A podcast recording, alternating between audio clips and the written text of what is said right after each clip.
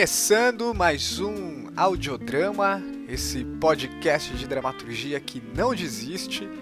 Aqui é o Diego Cardoso e esse é o episódio número 8, Odisseia por Elas, com a Heloísa Cardoso.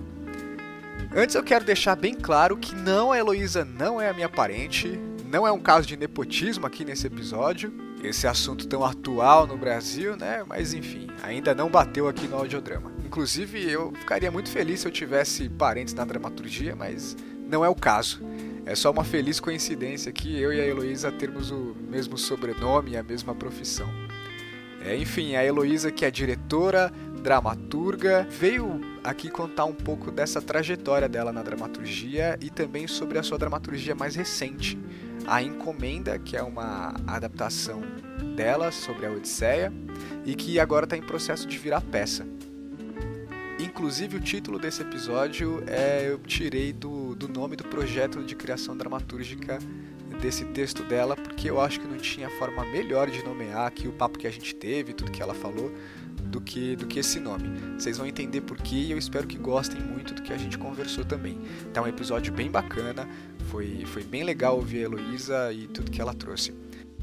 Na descrição desse episódio tem aí as redes da Heloísa e os links de algumas coisas que ela indicou e recomendou aí também.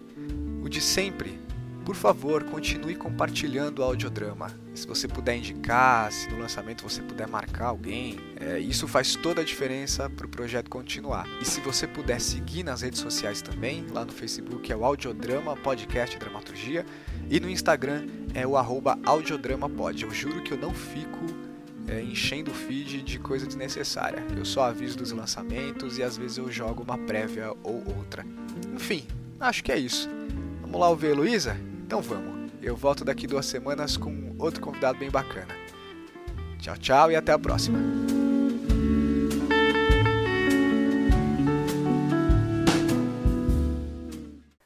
No audiodrama de hoje eu estou recebendo a Heloísa Cardoso. Bem-vinda, Heloísa. Obrigada, Diego. Obrigado por aceitar o convite. É, e como eu faço sempre, se apresente para quem não te conhece e também para quem te conhece, mas está ouvindo aqui no audiodrama. É, bom, gente, eu sou a Heloísa Cardoso. Eu trabalho como diretora e dramaturga tanto em São Paulo quanto no ABC. A minha primeira formação, na verdade, é como atriz. Eu me formei como atriz no Célia Helena e aí, logo depois do Célia Helena, eu fui estudar dramaturgia na SP Escola de Teatro. Enfim, é uma longa história de porque eu quis isso. É... E aí, depois de estudar dramaturgia, eu fui fazer um mestrado na Universidade de Essex, em Londres, em direção teatral. E atualmente eu escrevo e dirijo, eu não atuo mais faz bastante tempo. E, bom, além de dramaturga e diretora, e no momento eu tô estou engajada num projeto, estou dirigindo uma peça que eu publiquei no ano passado. Eu sou também professora de teatro na cultura inglesa. Acho que é isso, de maneira resumida. Que legal. E você não é a minha prima. Nós não somos parentes. Não, não. Eu sei que parece, mas não. Apesar do sobrenome, apesar sobrenome. da profissão, nós não somos parentes.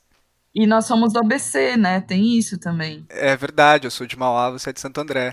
É, eu sou de André, mas nós Linha não 10 turquesa, firme e forte. Total. Ô, Heloísa, você disse que é uma história longa, mas eu tenho a curiosidade de saber. Você pode resumir um pouco assim essa, essa coisa dessa sua ida para a dramaturgia? É anterior à sua vontade de fazer teatro ou foi é, estudando atuação que você descobriu e aí você partiu para isso? Ai, foi junto com a atuação, mas olhando em retrospecto agora, eu acho que já estava lá atrás, sabe? É, Sei. Prever, assim, é importante pontuar isso. Eu era uma criança leitora e escritora. Então, eu lembro quando eu tinha uns seis ou sete anos, eu pedi para os meus pais para eu entrar num, num, num grupo, num clube de leitura, era um negócio assim, que eu ficava participando de uns concursos de redação. E daí, com uhum. oito anos, eu ganhei, tipo, o primeiro concurso, sabe? E eu sempre Sei. gostei. Eu, quando tinha pecinha na escola, eu escrevia as peças. Mas sabe quando você. É uma coisa que você faz é, quase que por. É hobby mesmo, né? Criança, assim. Era o que me uhum. divertia. Mas eu sempre quis muito ser atriz. desde pequena, assim, porque eu tenho uma tia que trabalha com teatro, comecei a fazer aula de teatro com ela bem novinha, e era essa a minha meta, assim. E eu entrei na faculdade de teatro para ser atriz. Era esse o foco total, assim, eu entrei com 17 anos e tal. E enquanto eu estava fazendo teatro, tinha umas coisas que ficavam pulando na minha cabeça, assim, uma pulguinha atrás da orelha, sabe? Que Sim. era.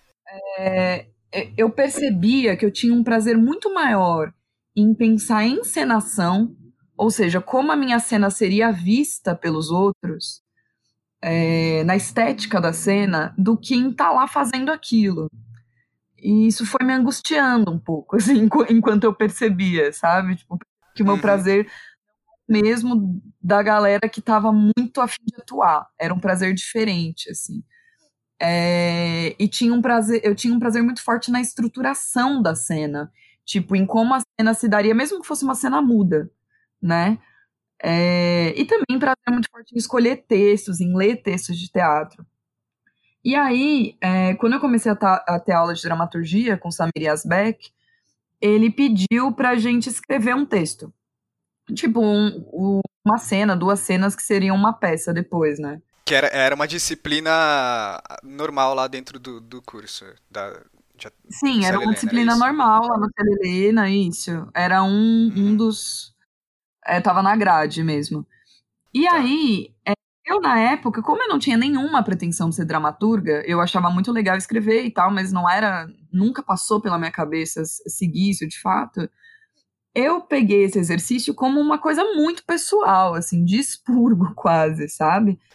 Mas ao mesmo tempo, é, eu já tinha alguns dramaturgos que eu gostava, dentre eles o Beckett. Uhum. E eu lembro que eu umas questões pessoais, assim, e que eu queria resolver essas questões de alguma forma em diálogo com o Beckett, que era um dramaturgo que eu achava massa, assim.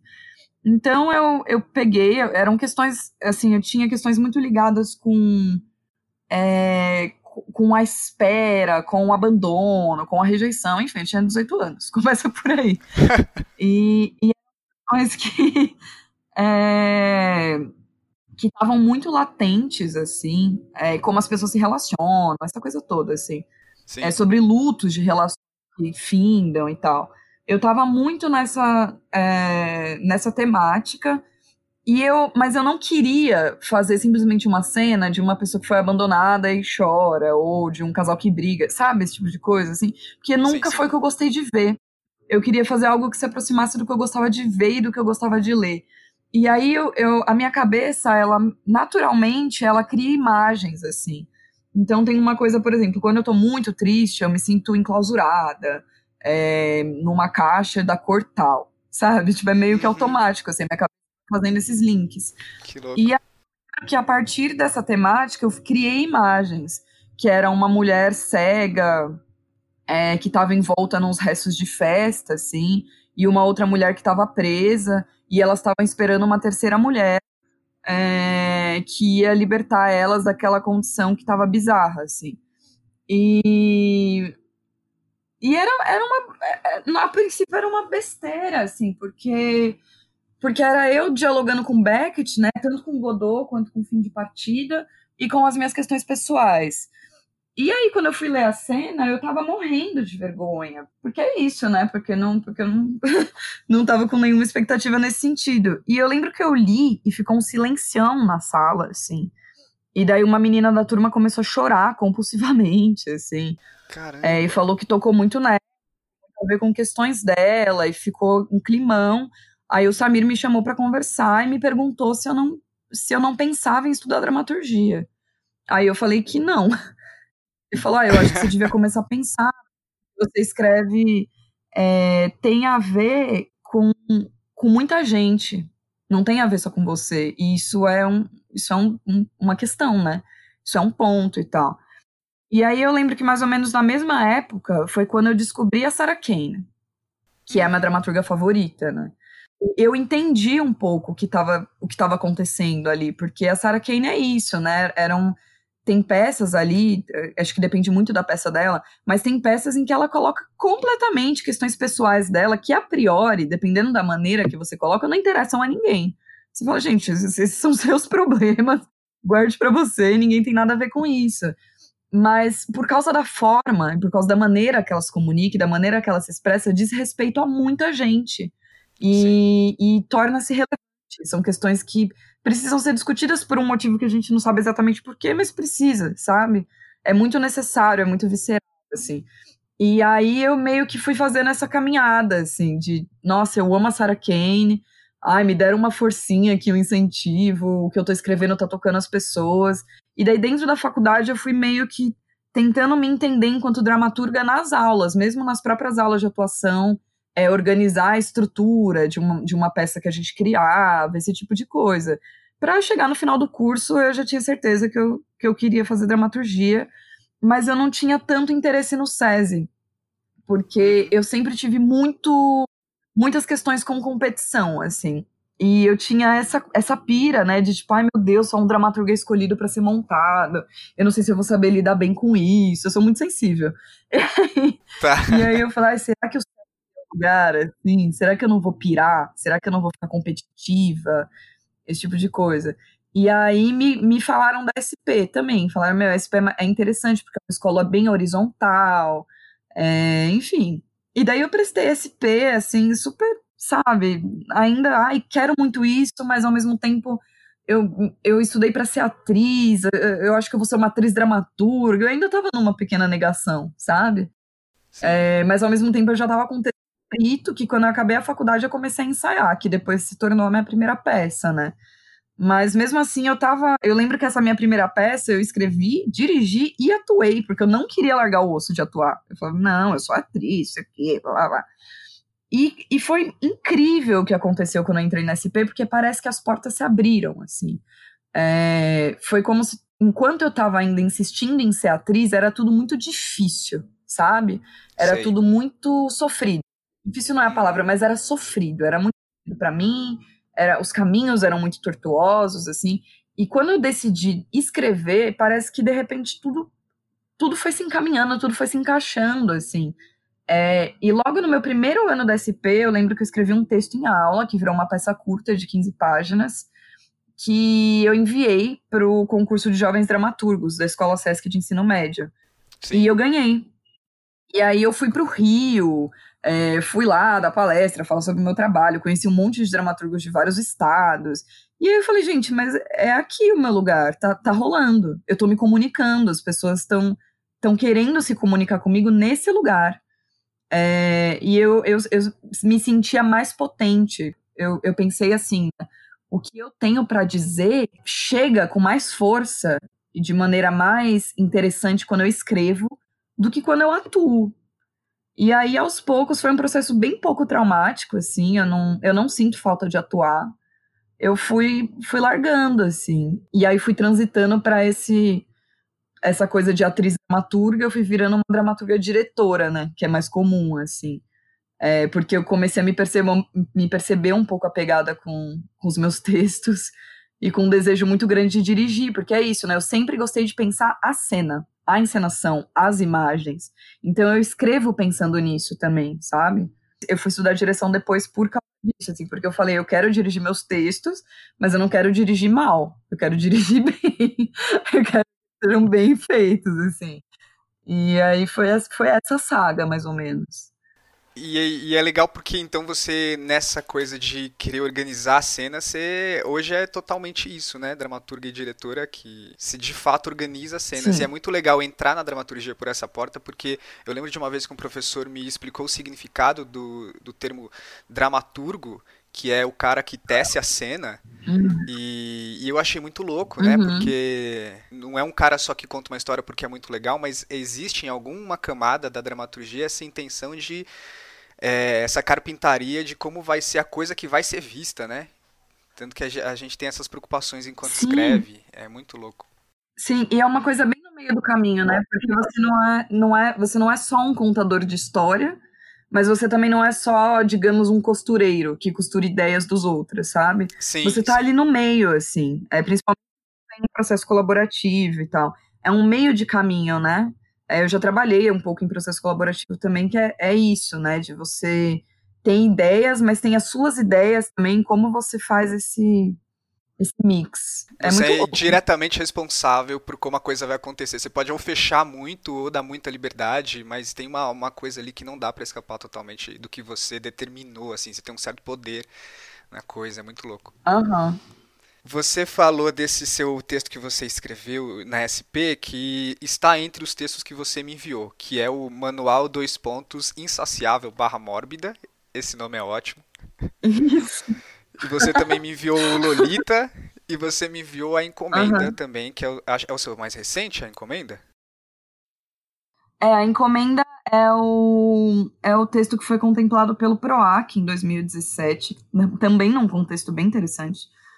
A gente e, já fala dele. É, e aí, em 2018, eu publiquei, e agora eu tô dirigindo o espetáculo. É a peça que eu tô ensaiando, é Quero falar disso depois, mas antes eu queria te perguntar uma coisa, porque ah. é, eles, juntos assim, eles meio que formam uma trilogia, né? Tem até um, o texto que a Adélia Nicoletti escreveu uhum. para o prefácio da encomenda, que ela faz essa associação de como eles compõem uma trilogia. Mas eu queria saber se, é, entre eles, você escreveu outros textos e se eles também estão dentro desse universo temático ou se durante esse seu percurso enquanto dramaturga sua obra variou assim de temas porque só para quem está ouvindo, talvez seja bom falar que eles parecem uma trilogia, talvez você saiba me melhor falar sobre isso, porque os três textos abordam um pouco essa questão feminina em relação ao homem e um, uma relação uhum. abusiva, né? Tanto que o Lolita uhum. é uma adaptação do Lolita e a Encomenda é uma adaptação da Odisseia do ponto de vista das mulheres da Odisseia, né?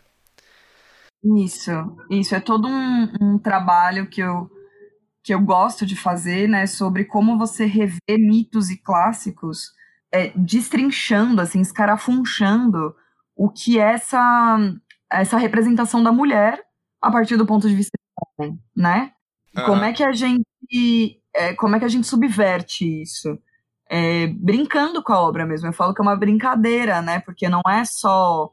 Não é você ir lá e falar assim, putz, Aqui nessa obra, a Lolita é abusada, então eu vou fazer uma versão em que ela não é abusada e ela é foda.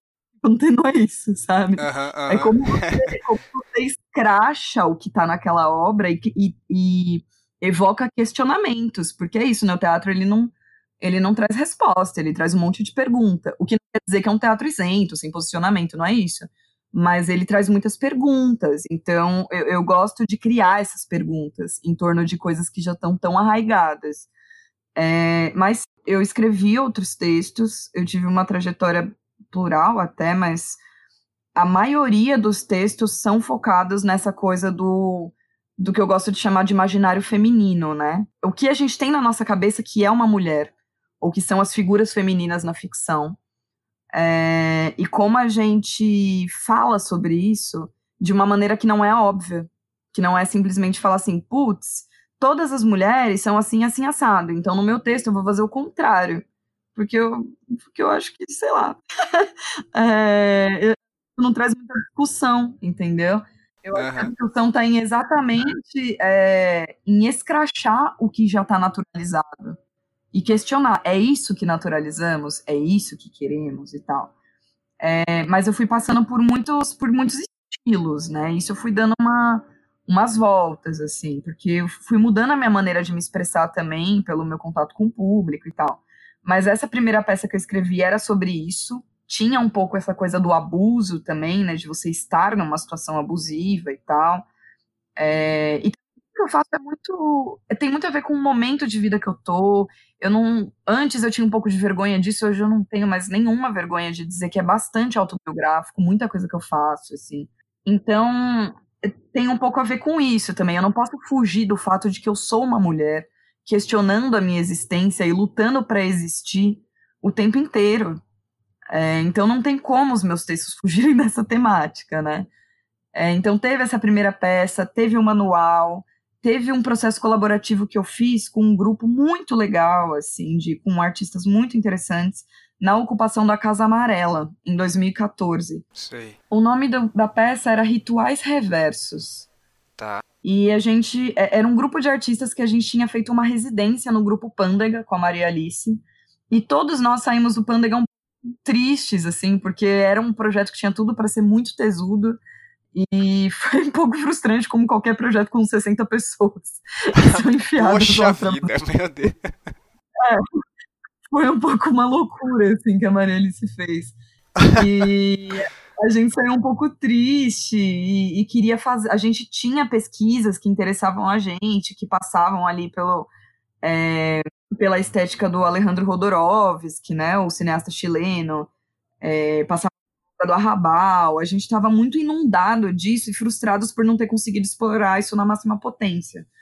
E aí a gente se juntou e fez o Rituais Reversos, que tinha a ver com rituais cristãos mas rituais cristãos que necessariamente eram muito é, prejudiciais a mulheres. Isso inclui a ideia de casamento e tal. Prejudiciais não é a palavra, é que eram depressores em relação a mulheres. E eu lembro que foi um processo bem diferente assim do que eu costumava fazer, porque não foi tipo, ah, eu tô me deparando com essa questão, vou escrever sobre isso. Não, é, a gente juntos, assim, eles, a gente estudou muito sobre o assunto, vários textos sobre arquétipos femininos e tal, e muitas cenas foram criadas, e a partir dessas cenas eu fui tecendo a dramaturgia com eles, e também foi uma experiência, assim, plena. Eu lembro que foi um processo muito gostoso, que eu gostei bastante do resultado, foi uma temporada legal, sabe? É, aí, quando eu trabalhei com Folias, fugiu totalmente do que eu faço. Talvez seja o único trabalho que destoe, mas é porque era folias, né? Não era eu. Eu tava sim, ali para mais para com um grupo e criar junto com o um grupo do que para impor uma dramaturgia minha. É, então, realmente, é um fora da curva, assim. Durante esse seu percurso, você já tinha essa noção que você tem hoje de que você estava é, trabalhando esse tema por, por vontade, essa relação que tinha com você, já era algo que você fazia conscientemente, essas é, abordar esses temas é, constantemente e de diferentes formas a cada texto? Ou era estava meio na intuição ainda, não sei? É, acho que um pouco das duas coisas, Diego. Eu é, desde 2012, porque em 2012, além de eu entrar na SP, eu entrei no núcleo de dramaturgia da Escola Livre. E lá a gente começou a discutir a criação em torno da Odisseia, né? A Odisseia era objeto de estudo, começou lá em Comida, lá em 2012. 2012, caramba. É, então, é um projeto de muito tempo, assim. E lá começou esse estudo da Odisseia e taranana, e já, já começou a surgir essa coisa de que o meu interesse eram as personagens femininas. E começou-se a falar de imaginário feminino no grupo, né? No grupo de uhum. estudos uhum. e tal. E então eu já sabia que isso era uma tendência, que me interessava falar sobre mulheres. Eu ainda não sabia que isso era um posicionamento feminista. Olha que engraçado, né? Hum. É, eu, eu sabia, eu sentia que eu precisava falar sobre isso por ser mulher e por estar o tempo todo rodeada de mulheres, assim, de uma maneira quase que acidental. É, o grupo de artistas com, com as quais eu fui trabalhar depois da faculdade eram de mulheres. E, mas isso foi tudo muito. aconteceu, sabe? A gente se juntou e queria muito explorar esse imaginário sobre. É, sobre ser mulher, assim, hoje, né? O que é ser mulher, assim, basicamente, de uma maneira bem é, é, sucinta, assim. E, mas eu acho que eu ainda não tinha noção de que era uma pesquisa, até porque, né, só se torna uma pesquisa depois de um bom tempo fazendo a mesma coisa. Eu acho que eu não tinha noção de que era uma pesquisa, noção de que era uma postura militante também. Isso foi virando militância depois, né? Depois de um tempo que eu fui. Eu comprei isso como, como um, um posicionamento político mesmo, sabe? De trabalhar com uhum. mulheres, de falar sobre questões de mulheres. Isso foi, foi, foi tomando uma concretude com o tempo. Mas a, de gostar de falar sobre mulheres e sobre esses temas, sim. É, já faz um tempo que eu tô nessa, nessa pira consciente, assim. Quando eu estava na Inglaterra, eu dirigi uma peça que não é minha, né? O que não, não é uma coisa que eu nunca tinha feito. Eu sempre dirigi as minhas peças. E aí eu aproveitei que eu já estava lá e fui dirigir a Sarah Kane, né? Peguei os, os direitos autorais lá e fui dirigir o Amor de Fedra. E o Amor de Fedra toca muito nessa coisa do abuso, é, da figura da mulher na mitologia, né? Uma adaptação da Fedra do Racine. Então é uma peça que dialoga demais com a minha pesquisa, assim, foi muito gostoso, sabe, poder dirigir uma artista com a qual eu dialogo e que não sou eu, mas ao mesmo tempo foi a base para que eu fosse quem eu sou hoje, assim, sabe? Eu imagino que essa experiência de dirigir a Sarah Kane e essa estadia em Londres deve ter reforçado muito essa referência dela para você, né? Porque é, você está lá, está muito perto, você viu, viu, qual era o rolê para conseguir os direitos. Eu, eu li Sarah Kane, eu acho que eu não tinha nem maturidade para ler. Então você fala desses textos assim, eu, eu preciso muito reler, uhum. mas e, você já tinha passado por todas essas experiências, né? E aí estava, enfim, lidando com, com, uma dramaturga que já era uma Sim, referência para você. É, e ao mesmo tempo que reforça, desmistifica também, né? Porque você Sim. conhece os ingleses, você entende o impacto que ela de fato teve ou não teve, uhum. sabe? Qual a importância que eles dão para isso, é, como eles falam sobre ela, como eles estudam ela, que textos dela eles estudam. Que eu, uma coisa que eu acho engraçada é que sempre que a gente vai estudar Sarah Kane aqui, é, mesmo na SP ou em qualquer outro lugar, o texto que é muito evocado é o Psicose, né? E Sim. lá eu lembro que era o, o Blasted, o Ruínas. O Ruínas era o texto estudado, que é o primeiro texto dela. Então é, são visões, assim, né? Como é culturalmente, socialmente, a gente, a gente vê a artista. Eu achei isso bem legal. Foi bem bom. Que, é, que louco, né?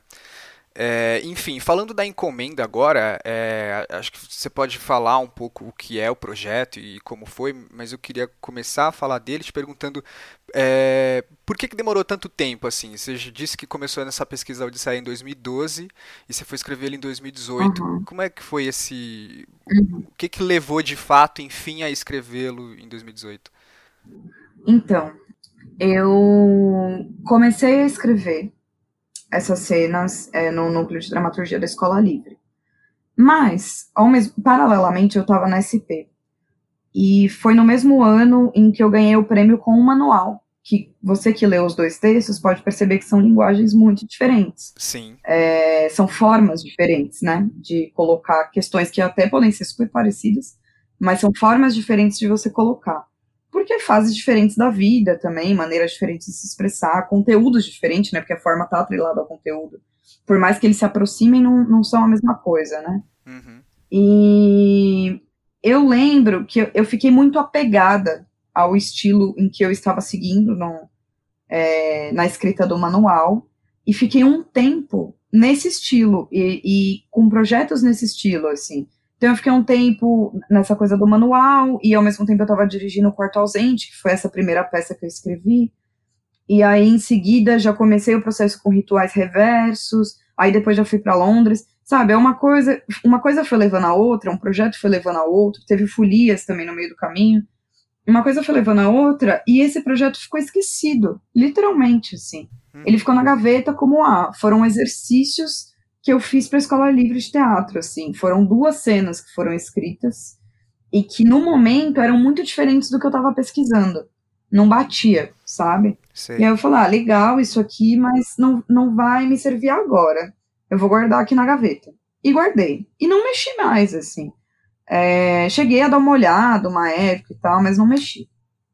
Aí acho que quando foi 2016, que abriu, né, o, o PROAC de dramaturgia e tal, eu, eu o que, que eu estava fazendo em 2016? Ah, 2016 eu estava dirigindo Lolita. Eu tinha acabado de voltar de Londres, estava dirigindo o Lolita e estava entrando em cartaz uma outra peça minha que eu escrevi, que chama Subterrâneo, que é baseado no Memórias do Subsolo, do Dostoiévski. Tá. E que também é, traz muito a questão da personagem feminina do Dostoiévski, né? Uhum. E daí tava tudo isso acontecendo em 2016.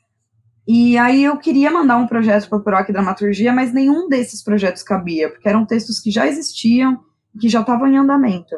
Então eu falei, putz, eu tenho aquelas cenas, eu vou fazer um projeto com essas cenas, mas eu fiz bem despretensioso, assim. Vou fazer um projeto com essas cenas que vai que rola, né? Uhum. E mandei o PROAC. E daí, quando saiu o resultado, eu fiquei na suplência. E daí eu fiquei com a orelha em pé, assim. Eu falei, meu, não é possível. Sabe quando você escreve um projeto de qualquer jeito? Foi um projeto muito mal escrito, Diego. Porque assim, eu geralmente, eu geralmente escrevo edital bem direitinho, assim. Mas esse foi muito assim, ah, essa, eu tenho essas cenas aqui, vou organizar e pá. Daí quando eu peguei a suplência, eu falei, nossa, tá, o projeto tem potência. Ele tá ali, ele só não tá direitinho, né?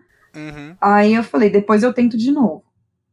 Ah, só que 2017 foi um ano extremamente caótico na minha vida. É, eu, enfim, isso acompanha as minhas obras, isso acompanha as minhas narrativas o tempo todo, assim. mas eu vivi uma relação abusiva de muitos e muitos e muitos anos. E em 2017 foi um momento em que isso explodiu, em que tudo isso veio à tona, né? Em que acabou e eu, e eu fiz uma denúncia e fiquei muito exposta por conta disso e tal. E por causa dessa exposição, aconteceu uma coisa comigo que nunca tinha acontecido na minha vida, no teatro, que era eu repensar se eu queria fazer teatro. Eu nunca tive essa dúvida. Eu tinha dúvidas do tipo, ah, eu quero ser atriz, eu quero ser dramaturga, eu quero ser diretora, eu quero ser cenógrafa, eu quero. Sabe? Mas nunca passou pela minha Sim. cabeça fazer outra coisa que não fosse teatro. Nem áreas próximas. Eu nunca me aproximei, por exemplo, de cinema. É, sei lá, é, TV, nada assim. Eu, eu sempre fui uma pessoa do teatro, assim, muito ligada ao teatro. E, e isso aconteceu comigo porque, de repente, pareceu agora falando de contexto é, social mesmo, assim, pareceu um ambiente inóspito para habitar. Porque eram muitas pessoas falando sobre a minha vida e sobre o meu posicionamento e sobre quem eu era.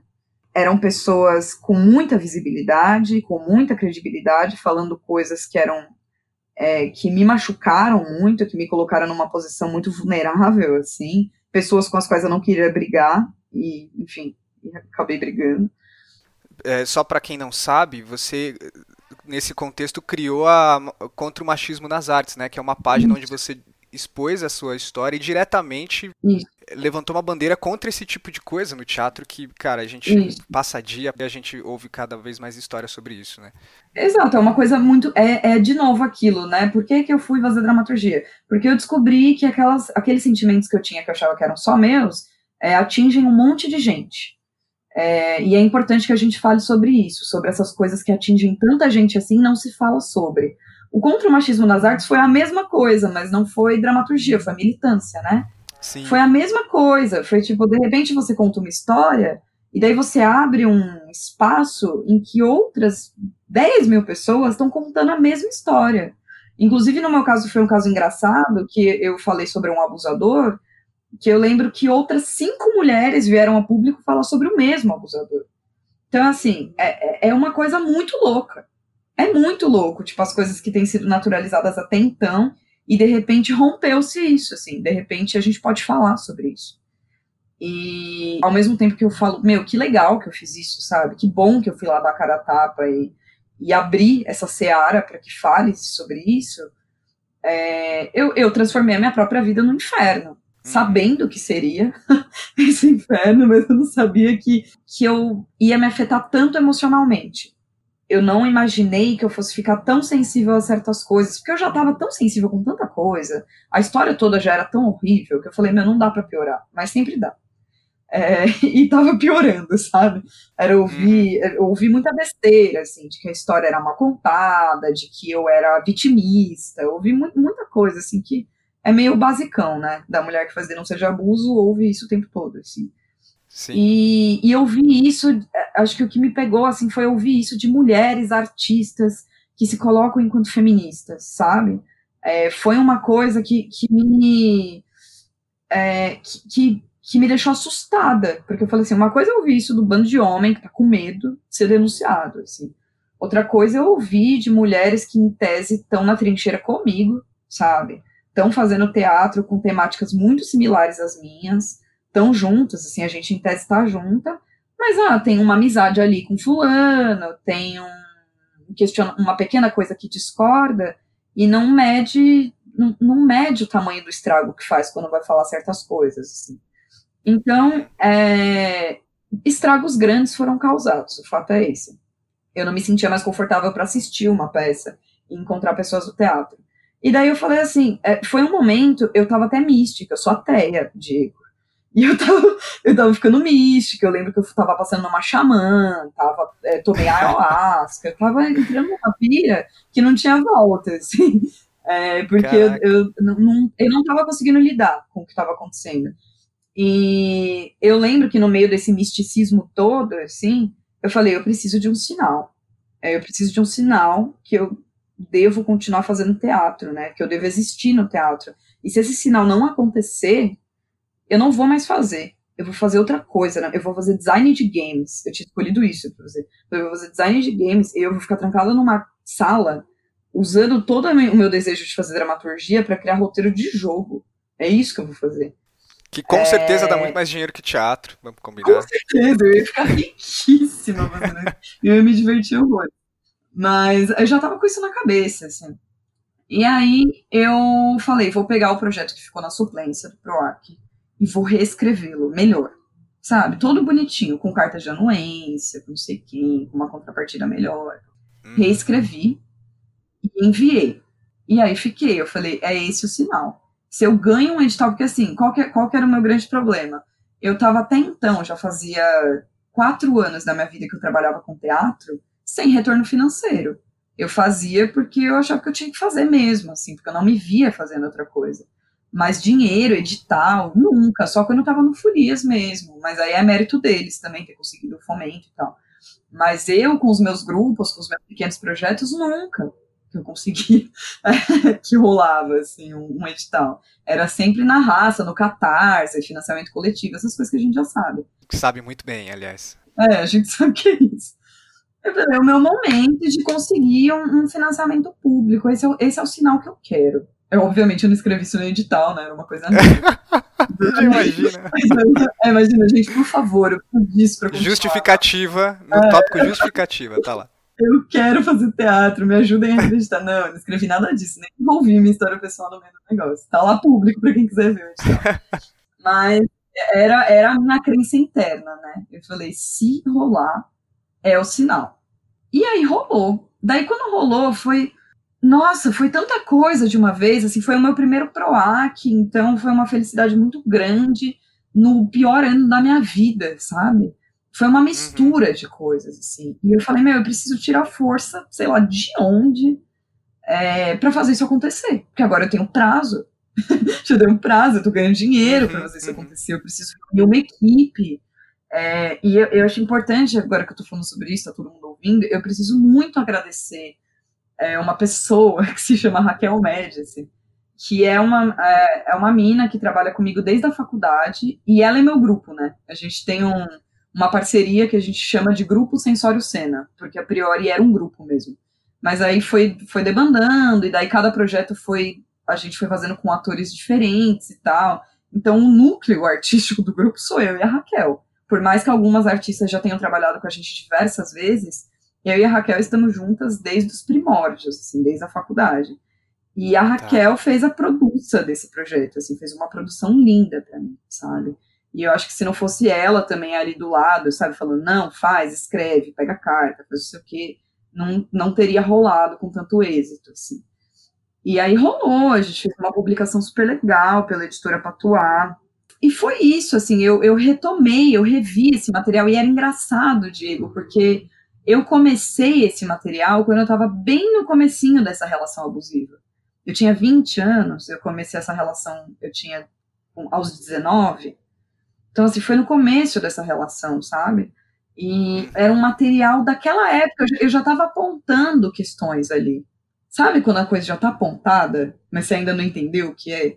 E daí foi muito louco retomar esse material sabendo o que era, sabendo do que se tratava, sabendo do que eu estava falando, porque daí eu consegui ter posicionamento, eu consegui ter concretude. Eu tive um professor no, na SP, o Zé Fernando, que ele falava muito isso para mim, assim, ele falava, Heloísa, você escreve coisas muito bonitas, quando você vai para o processo colaborativo, o trabalho que você faz é muito legal, mas quando você escreve sozinha, você não é concreta, você não consegue, não, não tem concretude, você é quase metafísica, e os meus primeiros textos eram assim mesmo, e eu lembro que isso me perseguiu, tipo, eu fiquei muito tempo pensando, meu Deus, eu não sou concreta, eu não consigo ser uma artista política, eu sou uma artista hermética, sabe? Isso me matava, assim, me matava, porque era tudo Sim. que eu não queria ser. É, e ao mesmo tempo eu era um pouco mesmo. E, e eu consegui essa concretude. Talvez não o que esse meu professor esperasse de mim, porque temos temáticas diferentes também. Mas eu, eu sinto que eu consegui uma maturidade, uma visão da coisa geral, é, olhar para um macro, assim, sabe? Conseguir olhar para mim não só como uma mulher presa no quarto, com todos esses tormentos e com essas referências dessas artistas que também são atormentadas, né? Tipo, a ah, Sarah Kane, a ah, Sylvia Plath, ah, essa, essa, essa galera que eu me identifico e que se matou muito cedo e que, meu, é, é, eu tive essa trajetória, né? Eu tive é, durante essa essa relação, eu tive duas tentativas de suicídio que falharam. Então, é, é, eu me agarrava muito nessas artistas, assim, eu estava muito com elas, muito ali. E aí, de repente, parece que virou uma chave, assim. Eu, eu de repente, não estava falando por mim, nem só. Sempre é pela gente, né? Mas não era só de mim. Era de um monte de outras coisas. Era sobre mundo, porque eu estava mexendo com mitologia, eu estava mexendo com arquétipo, eu estava mexendo com, com o que moldou o meu imaginário para que eu chegasse no lugar onde eu estava. E para o que molda o imaginário de todas essas outras mulheres. É, eu estava querendo mexer na estrutura, de repente, sabe? É, e daí tem muito a ver com, com mexer, mexer em patriarcado, né? Não é tipo, ai, resolver essa pequena situação de machismo aqui. Não, é desestruturar um bagulho gigantesco, assim. Então eu comecei a brincar com isso. E eu não tô falando que o meu teatro faz isso, não é isso, de Deus. Acho que, né, a fazer peça, 100 pessoas assistem, é isso, né, não tem nem como. Mas eu tô dizendo que a, é, o pano de fundo é um pouco esse, né, é o, a pulsão é essa. Legal. Acho que fica tão claro quanto essa tudo que aconteceu nesse período deve ter afetado essa, esse seu retorno para o trabalho e essa, como deve ter sido essa escrita, né? Uhum. Enfim, e eu sei que você está aí no processo para de fato tornar a encomenda é, espetáculo. Você quer falar um pouco? Aproveita já faz uma divulgação. Já faz o jabá, né? E quem, quem quiser adquirir o seu livro, quem quiser te encontrar e falar sobre a encomenda também, quiser Sim. conversar com você. Sim, legal. É, bom, primeiro eu queria dizer que, é, em termos de processo de criação, né? Quando eu escrevo, eu ainda sou o tipo de pessoa que eu preciso entender aquela história que eu tô contando, no sentido de entender é sentir, né? Para mim. Uhum. Eu sou uma pessoa que, para eu entender, eu preciso sentir. Eu não consigo entender nada só racionalmente. Então, quase tudo na minha vida eu preciso sentir. E não é que eu preciso passar pela situação para poder me compadecer da situação, mas eu preciso é, criar uma empatia que é sensível, né? E eu, eu, o, meu, o meu processo de escrita tem muito a ver com gerar identificação com aquilo que eu estou tentando escrever. Então não é que eu tenho que adequar tudo ao meu universo, mas eu preciso me adequar ao universo que eu estou elaborando ali. Então eu preciso o tempo todo fazer, ficar fazendo um exercício de identificação e de me colocar naquele lugar e de entender como eu faço o link entre o mito e eu, né? Entre o, o imaginário impregnado e eu. Onde que estou eu nesse lugar? O que, que é esse meio de caminho? E o processo de criação de direção passa por um lugar muito semelhante, assim. Eu convidei, eu e Raquel, né, que somos a parceria, a gente convidou 12 atrizes para fazer esse projeto. Começa por aí. Caraca! São muitas ideias. É, a gente está numa sala de ensaio com 12 atrizes, comigo, com a Gabriela Barreto, que é a minha assistente de direção, que também já fez muitos projetos comigo como atriz, e agora ela está como assistente, uhum. e a Raquel. Então, são 15 atrizes, são 15 artistas, né, por enquanto, juntas. E vai somar, né, porque daqui a pouco vem cenógrafa, vem iluminadora, vem sonoplasta, e a coisa aumenta, assim. Uhum. E essas 12 atrizes vêm de contextos diferentes, é, é, um elenco muito plural, né? Ai, tem mina branca, tem mina negra, tem mina que é mais nova, tem mina que é mais velha, tem de tudo ali, assim. E o que foi interessante para mim essa aproximação com elas, no sentido de que eu sei que vocês vieram de escolas diversas, eu sei isso, eu sei aquilo, eu quero saber tudo isso, eu quero que vocês falem mais sobre as experiências de, você, de vocês enquanto atrizes, as pesquisas de vocês e tal, mas eu quero fazer um trabalho, meu primeiro mês inteiro, foi focado em entender as referências delas quando elas liam o meu texto. Então, por exemplo, ah, eu leio essa cena e me vem na cabeça essa música da Madonna, por exemplo. É, que eu não tinha pensado quando eu tinha escrito. Oh, legal. É, minha referência era outra. Uhum. Mas conforme eu fui unindo essas referências, eu fui entendendo um universo que eu já intuía, e a Adélia Nicoletti, quando ela prefaciou o livro, ela intuiu também, que era esse universo noturno, né? E as meninas me trouxeram isso com muita força, assim, eu falei, todas as referências trazem para um lugar que é noturno, que é misterioso, que é erótico. Isso tudo está muito presente, assim, no uhum. texto. E as referências delas, por mais que sejam coisas que eu não tinha pensado, é, caminham para esse universo. Então, de novo, o que são elas, o que sou eu e o que está no caminho. O que está no caminho é esse universo. essa noite erótica que o texto tem, sabe? É, só que eu tenho as minhas referências, elas têm as referências delas, como a gente se encontra, aonde a gente se encontra, né? E tem uma outra coisa que, que começou a acontecer também no processo, que é, tem personagens masculinos no texto, né? Uhum. E esses homens, ao contrário das personagens é, femininas, que são muito complexas, cheias de contradições, cheias de nuances e tal, esses homens, eles são os estereótipos da masculinidade, assim. Todos eles, tanto o Telêmaco quanto os pretendentes da Penélope. E a gente, a gente quis brincar com ele, porque assim, para mim não fazia nem sentido chamar atores homens para caricaturar eles próprios, assim. Já ah. que a gente está falando de estereótipo, de caricatura, e é uma crítica, né? A gente está falando dessa masculinidade que não interessa mais, que pode ser descartada e tal por que não, porque, porque a gente não brincaria com isso, né? Sim. E daí elas me trouxeram muitas propostas de cena de estereótipos de homens, assim, quase uma gênese de, do homem estereotipado de cada uma. E é, é, surreal o que aparece, porque imagina, nunca em um milhão de anos escrevendo texto que eu ia pensar em tanta coisa incrível. Mas agora, agora veio, agora eu tenho esse material na minha mão que eu, eu costumo chamar de dramaturgia paralela, né? Tem uhum. o meu uhum. texto e tem todas essas outras coisas que acontecem junto e ao redor do texto. Que o teatro bacana. é muito louco por causa disso, né? Ele é uhum. muito. Ele se transforma muito rápido, assim. De repente, aquela coisa que você estava super apegado, você olha uma outra coisa e fala, gente, mas isso aqui tem uma força tão potente quanto o que está escrito. Eu não posso simplesmente é, falar, ai, meninas, legal, que bom vocês se apropriaram do material, agora vamos fazer o texto do jeitinho que tá.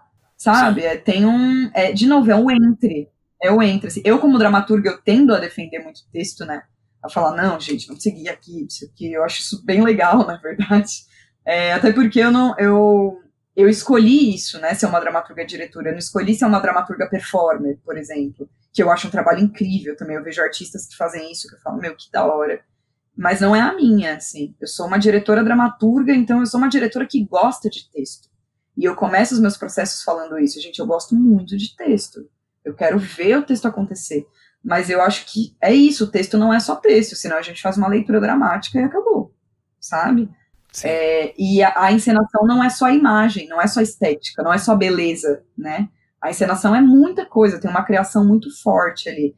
Então a gente está nesse processo, a gente está ensaiando, a gente está tá aí se inscrevendo em editar e tal, com todo mundo.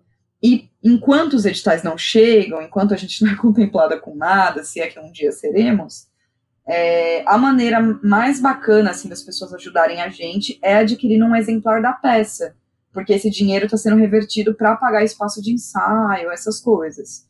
É, eu estou vendendo na internet, tá 35 reais, eu acho, no site da editora Patuá. É, 35. Uhum. Mas se a pessoa quiser me encontrar pessoalmente, é, eu faço por 25. Olha aí. Eu acho mais fácil, mais barato, mais maravilhoso. Grande oportunidade. É, então, promoção, gente. 10 reais de conta. e uma maneira de me contatar é ou me achar no, no Facebook, no Instagram, enfim, sou, no Facebook eu sou Heloísa Cardoso, no Instagram eu sou Cardoso Elo, tá. com H, Elo. E, mas tem a página do projeto. E daí você mandando mensagem para a página do projeto, se não quiser ser tão pessoal assim, é, mandar a, a mensagem para a página do projeto, eu já consigo combinar de encontrar a pessoa para vender o livro. Chama Projeto A Encomenda. Bem tá. simples, tá. né? Bem óbvio. E daí, para curtir a página do projeto, ver os vídeos, a gente está divulgando vídeos do nosso processo de criação, é, dar uma divulgada, isso ajuda, assim, isso dá um gás para a gente. E, e daí, querendo comprar o livro, é só escrever ou entrar no site da editora e comprar pela Legal. internet. Legal, todos mesmo. esses links estão aqui na descrição do episódio. E aí, quem quiser achar também, já é só dar uma olhadinha aí também, já tá direciona direto para lá. Agora é aquela parte do podcast em que a convidada deixa uma indicação para quem está ouvindo a gente. A Heloísa preferiu pensar um pouquinho e enviou a indicação dela depois que a gente gravou. Ela até conta um pouco do porquê ela preferiu fazer assim. É, na descrição desse episódio tem o link para essa indicação, que é uma indicação bem bacana. Saca só. Então, Diego, indicar trabalho é sempre uma coisa delicada para mim, porque eu admiro artistas que conseguem casar a prática com o discurso. E nem sempre isso acontece, né? Eu, por exemplo, já aconteceu de eu admirar muito uma artista que se diz feminista e achar o trabalho dela incrível, poderia ser um trabalho que eu recomendo para as pessoas e tal, mas que se mostrou extremamente misógina em situações do dia a dia, assim. E isso para mim é, é, imperdoável, não tem justificativa, não nada, né? Enfim, eu não passo pano para isso. Assim como tem, é, rola muito isso, por exemplo, no cinema, né?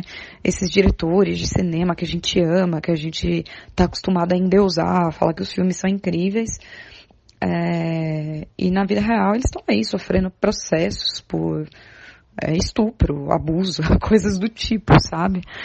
E então eu sempre fico muito receosa de, por exemplo, ah, vou indicar essa peça aqui dessa pessoa e daqui a um ano aparece ou uma denúncia, né, se for um homem, ou uma atitude misógina em relação a outras mulheres, mesmo sendo uma mulher. Então, indicar é um risco, sempre, né? Então, ao invés de indicar uma peça que eu goste, ou indicar um filme que eu gosto e tal, eu queria indicar um movimento. Eu conheço uma das artistas envolvidas nesse movimento e eu conheço a prática dela, eu já vi a prática dela em diversas situações, e eu sei que a prática casa com o discurso. E isso, para mim, só fortalece esse movimento. É, o nome do movimento é Atreva-se, Nomear para Combater, que é basicamente um grupo de pessoas que se juntou. Eu não sei se todos são artistas, é, todas no caso, né, são mulheres, eu não sei se são todas artistas, mas essa que eu conheço, que é a Nicole A1, é artista. E basicamente elas criaram um jogo para que jovens, adolescentes aprendam a nomear o machismo no cotidiano e criar ferramentas para combater esses pequenos machismos. E elas levam esse, esse jogo para diversas escolas e os atuantes desse jogo são os próprios estudantes e os docentes. É um projeto que existe desde 2017, assim. É lindíssimo. É lindo, lindo, lindo, lindo, lindo. Muito potente, muito forte. E é uma coisa ali que mistura a arte com a educação. E eu, como arte educadora, é, não consigo deixar de admirar um trabalho que é tão forte nesse sentido, tão coerente, é, e que transforma tantas vidas, sabe? É, se um dia eu conseguir fazer metade do Canicolha 1 tá fazendo com esse projeto, nossa, eu tô feliz da vida. E eu tô indicando, eu tô falando desse projeto aqui, porque se eu não me engano, elas ainda estão com financiamento coletivo aberto no Catarse até o começo de agosto. Eu acho que elas já bateram a meta, mas mesmo assim vale a pena dar uma olhada lá, é, contribuir, se achar que deve contribuir. É, elas têm página no Facebook, lembrando, o nome do movimento é Atreva-se. E parece que elas vão lançar um podcast também. Então, olha só que legal, tem um audiodrama e agora vai ter o Atreva-se. É muito bacana e essa é a minha recomendação, porque é uma artista que eu sei que tem uma postura coesa e, e um desejo muito forte de transformação que se alinha com o meu. Por mais que o meu trabalho não seja o mesmo que o dela, os nossos desejos partem de lugares parecidos é, de transformar imaginário, transformar realidades. Então, essa é a minha recomendação. Heloísa, obrigado então pela sua participação. Imagina. É, foi ótimo. Eu espero que quem ouviu tenha, tenha gostado também. E... e obrigada pelo convite, viu, Diego? Imagina, é legal. É o que eu falo, né? Uma batalha para existir, assim. Então essas pequenas coisas fazem com que a gente exista um pouco mais, parece, sabe? É muito Sim, e, e, o espaço está aqui para isso. Quando quiser voltar, é, sinta-se à vontade também para usá-lo, se precisar. É, e quando tiver novidades sobre a encomenda também, por favor, avise que Sim. eu aviso aqui também. Tá Acompanhe a página no Facebook, gente, da encomenda. Eu posto tudo lá. Eu sou é, obcecada em postar as coisas, assim. Então tá, tá lá, tá tudo lá. Acompanhe. É, acompanhe também. Se quem tá seguindo o audiodrama também já deve estar tá sabendo aí, já devo ter divulgado aí no, no, lançamento. Quem tiver com preguiça de procurar no Facebook, só olhar aí no, na descrição do episódio, o link também tá aí. E, e é isso. Obrigado para quem ouviu, obrigado Heloísa e a gente se despede dando tchau para quem tá ouvindo. Tchau, tchau. Tchau, tchau e até a próxima. Até.